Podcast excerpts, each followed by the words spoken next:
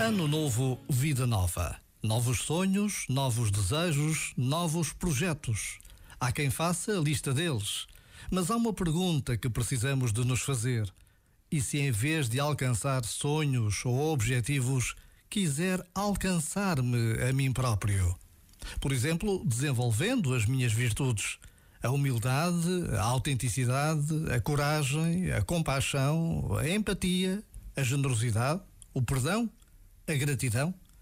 Em vez de alimentar sonhos etéreos, posso dedicar-me a ativar os meus recursos internos adormecidos. Posso não mudar o mundo, mas mudo seguramente o mundo à minha volta. Já agora, vale a pena pensar nisto.